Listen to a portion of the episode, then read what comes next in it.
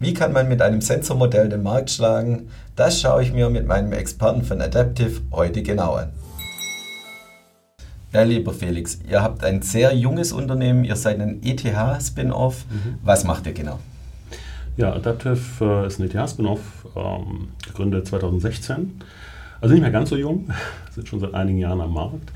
Äh, was wir machen, ist aktives Risikomanagement äh, für Finanzmärkte, also für Finanzportfolios. Und ähm, liefern diese Informationen, diese Risikomanagement-Informationen an professionelle Investoren, also wie zum Beispiel Pensionskassen, Family Offices, Vermögensverwalter. Ja, und welches Problem löst ihr mit euren Informationen genau?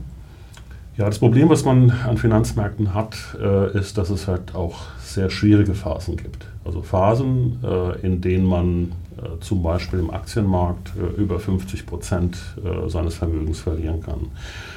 Und die Schwierigkeit ist natürlich, dass dann auch die Erholungszeit sehr lang ist. Ähm, es gibt ja diese Asymmetrie zwischen Verlusten und Erholung. Äh, das heißt, wenn ich 50 Prozent verloren habe, muss ich 100 Prozent Rendite machen, um wieder auf meinen Ausgangszustand zu kommen. Und dann sieht man ja auch, dass diese Erholungsphasen über Jahre hinweg gehen können. Und das ist für viele Investoren einfach nicht tragbar. Und da helfen wir. Das heißt, durch unser aktives Risikomanagement, wir messen im Prinzip den Zustand des Marktes. Und mit dieser Zustandsmessung kann man dann die Investitionsquote so steuern, dass man in kritischen Phasen von den risikobehafteten äh, Instrumenten, also zum Beispiel Aktien, in weniger risikobehaftete Instrumente, wie zum Beispiel Cash geht. Ja, und du sagtest, ihr messt praktisch die Stabilität des Marktes. Mhm. Was ist der Gegensatz zu äh, Sentimentanalysen? Ja, also zunächst mal messen wir direkt die Renditen des Marktes. Das heißt, wir interessieren uns eigentlich nur das, was äh, tatsächlich passiert. Ähm, wir interessieren uns eigentlich nicht für äh, Sentiment, das heißt also für Informationen rundherum, also die ja letztendlich dazu führen, dass sich Preise entwickeln, wie sie sich entwickeln. Ähm, Im Übrigen äh, ist es so, dass äh, Sentiment-Analysen ähm, grundsätzlich einen gewissen, eine gewisse Verzögerung haben. Das heißt also, wenn das Sentiment, ich sage mal, die eine oder andere Richtung sich entwickelt hat, ist der Markt meistens schon davon gelaufen. Warum? Finanzmärkte sind äh, eine sehr effiziente äh, Engine, um Informationen zu verarbeiten. Das heißt, wir interessieren uns eigentlich nur für das, was wirklich am Markt passiert.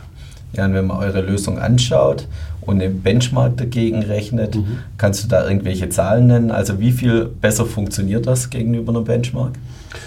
Ja, die Frage ist ein bisschen immer, was ist die Benchmark?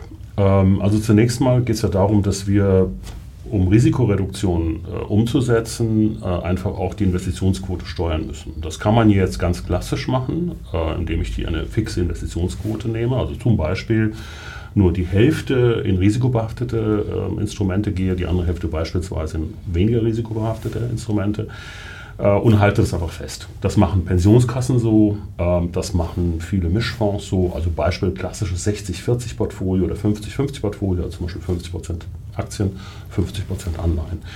Und was wir jetzt machen ist, äh, wir, haben wir treffen ja keinerlei Annahme, wie sich der Markt entwickeln wird, sondern wir messen eigentlich immer nur den Ist-Zustand. Und der entscheidende Unterschied ist, dass sich, ähm, man sich da nicht entscheiden muss, ob man jetzt eine konservative äh, Allokation haben möchte oder eine aggressive Allokation, sondern wir im Prinzip eine adaptive Allokation. Das heißt, wir, wir steuern im Prinzip diese Investitionsquote in den risikobehafteten Teil einer Anlage zwischen 0 und 100 Prozent.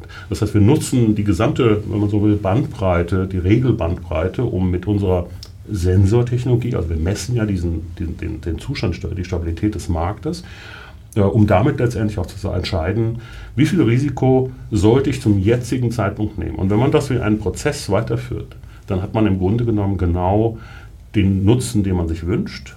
Dann, wenn es sinnvoll ist, hat man eine, eine höhere Investitionsquote. Man, nimmt, man wird für Risikonehmen kompensiert. Und in Phasen, wo der Markt eher ungünstig ist, sollte man dann die Investitionsquote auch reduzieren.